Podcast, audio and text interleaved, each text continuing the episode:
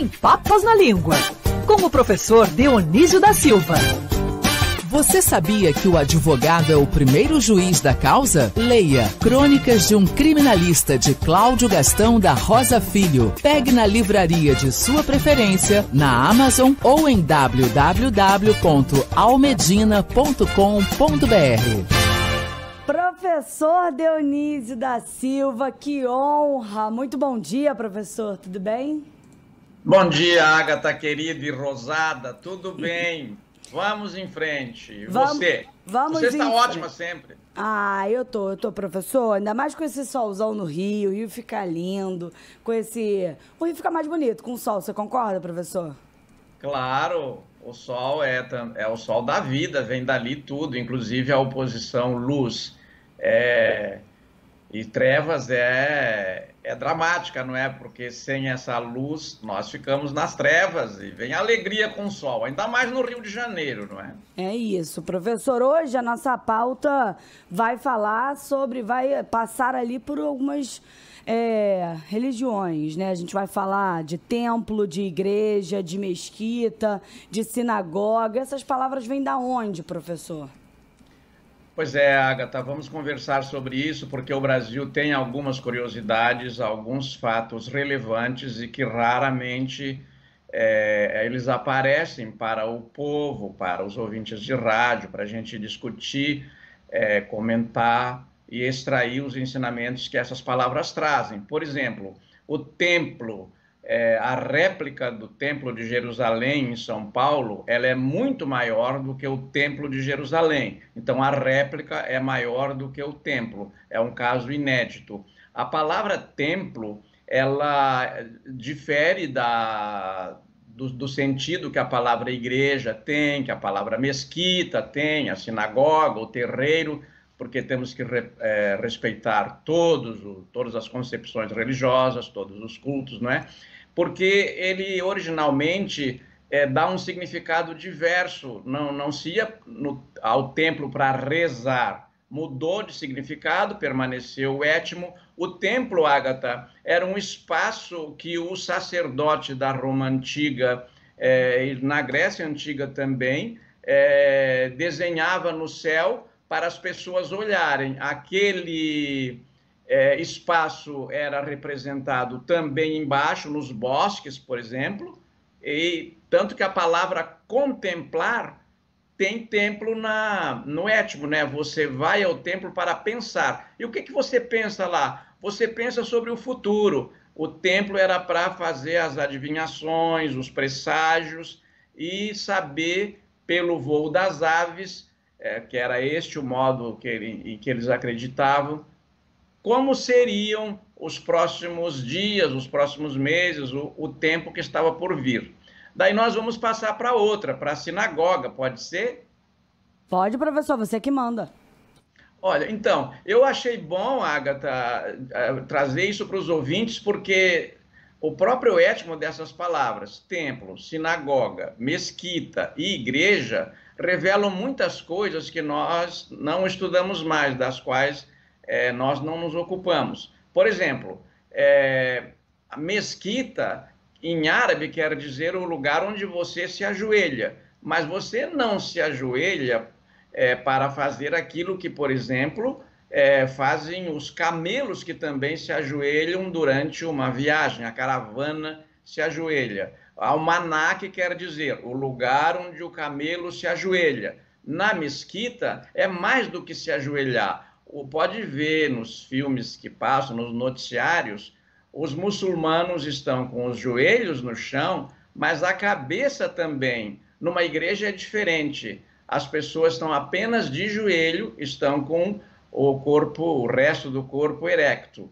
Então, a- a- o, o, o, o que, que é a igreja? A igreja já é outra, já tem outra origem, esta palavra, e a gente tem que fazer as ligações para os ouvintes entenderem. Por que, que nós temos um bairro chamado freguesia?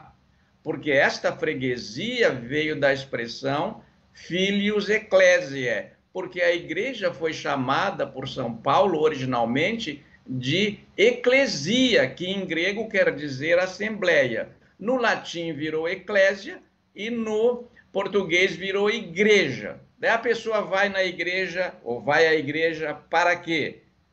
Ela vai por um motivo diferente é, daquelas pessoas que vão ao templo e que vão também à mesquita. É, então, a mesquita tem uma palavras, cidade também, né, professor? Que se chama, você falou do bairro, freguesia, tem uma cidade que se chama Mesquita. Tem, tem cidades que se chama Mesquita, tem sobrenomes, o sobrenome Mesquita, Mesquita é, é, muito comum no Brasil, né? É, na tradição portuguesa. Então, nós. Por que, que o São Paulo chamou a igreja de igreja? Porque as primeiras pessoas que ele reuniu para disseminar o cristianismo, ele, ele conversou com elas, ele discutiu com elas e falou o que, que era a nova doutrina, que era diferente daquela que, é, que se discutia, que se ensinava na sinagoga. Nascia ali uma seita que se transformou depois numa religião dominante, que foi o cristianismo, que depois se dividiu é, é, em protestantes, em metodistas, em evangélicos. É, hoje nós temos no Brasil, por exemplo, esse sentido da, que São Paulo quis para a eclesia, aqui não é para discutir religião, é para dizer como as palavras mudam de significado, recuperado pelos evangélicos. Eles fizeram uma bancada evangélica nos parlamentos, porque eles acham que aquelas questões devem ser levadas lá onde, onde são decididas. Onde eram decididas na, e discutidas na antiga Grécia? Na eclesia, depois então na eclésia, e as, e as palavras, esses templos, esses edifícios, né? Eles têm nomes, Ágata, que dizem muito daquilo que eles fazem. Por exemplo, você não vai dizer que o Papa está falando de uma igreja, que ele está falando de uma mesquita, que ele está falando de um templo. O Papa fala da basílica. A basílica é onde mora o basileu. O que, que é o basileu? É o rei. Então, esse nosso passado greco-latino, ele é iluminador e nós temos que estudá-lo. Eu faço dessa coluna, na agradável parceria sua, que tantos prazeres me dá e dos ouvintes, eu faço uma forma de seguir aquela velha recomendação da mídia. A mídia informa, a, mas a mídia também forma, e para muitas pessoas, às vezes, a mídia é a única escola, ou pelo menos aqueles a, a, que eles podem ouvir e ver todos os dias. O que nós não podemos é, em vez de formar e informar, deformar. Daí não, né, Agatha? Aí não, professor, aí já é demais. Mas, professor, eu queria entender da onde que vem essa expressão.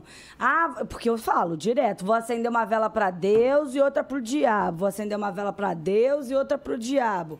Da onde que vem isso, professor?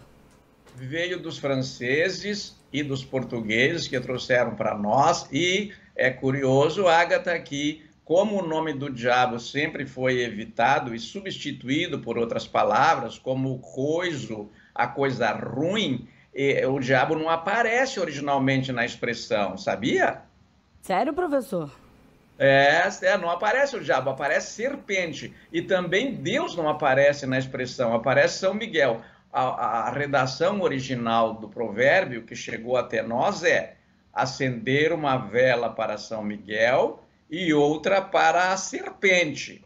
Com o tempo, o povo foi entendendo que os padres franceses e padres portugueses e italianos, das várias nacionalidades, porque foram os nossos primeiros professores nos primeiros séculos, eles, eh, ao, faz, ao falar da serpente e de São Miguel, eles queriam, na verdade, dizer que você não podia agradar a Deus e ao diabo ao mesmo tempo, ou a um ou ao outro. Então, eles passaram a dizer: acender uma vela para Deus, em vez de São Miguel, e acender uma vela para o diabo, em vez de serpente. E por que acender vela?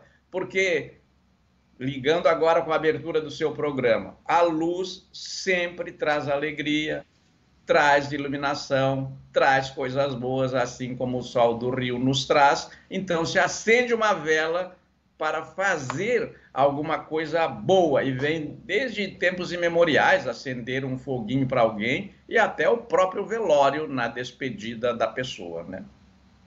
É, é isso, professor. Então, semana que vem a gente tem um novo encontro marcado na quinta-feira. E aí acho que acho que já será, acho que não, professor, porque o nosso Vinícius Dono ainda vai estar no chinelinho, mas eu estarei por aqui te esperando para nossa próxima aula, tá bom, professor? Tá bem, querida. Quero mandar um grande abraço para o nosso querido Vinícius e que ele aproveite a terrinha. Fontes clandestinas me disseram onde está o Vinícius. Uma boa estada em Portugal e onde ele estiver. Obrigado, Agatha. Um beijo para ti. Um beijo, professor. Até a próxima.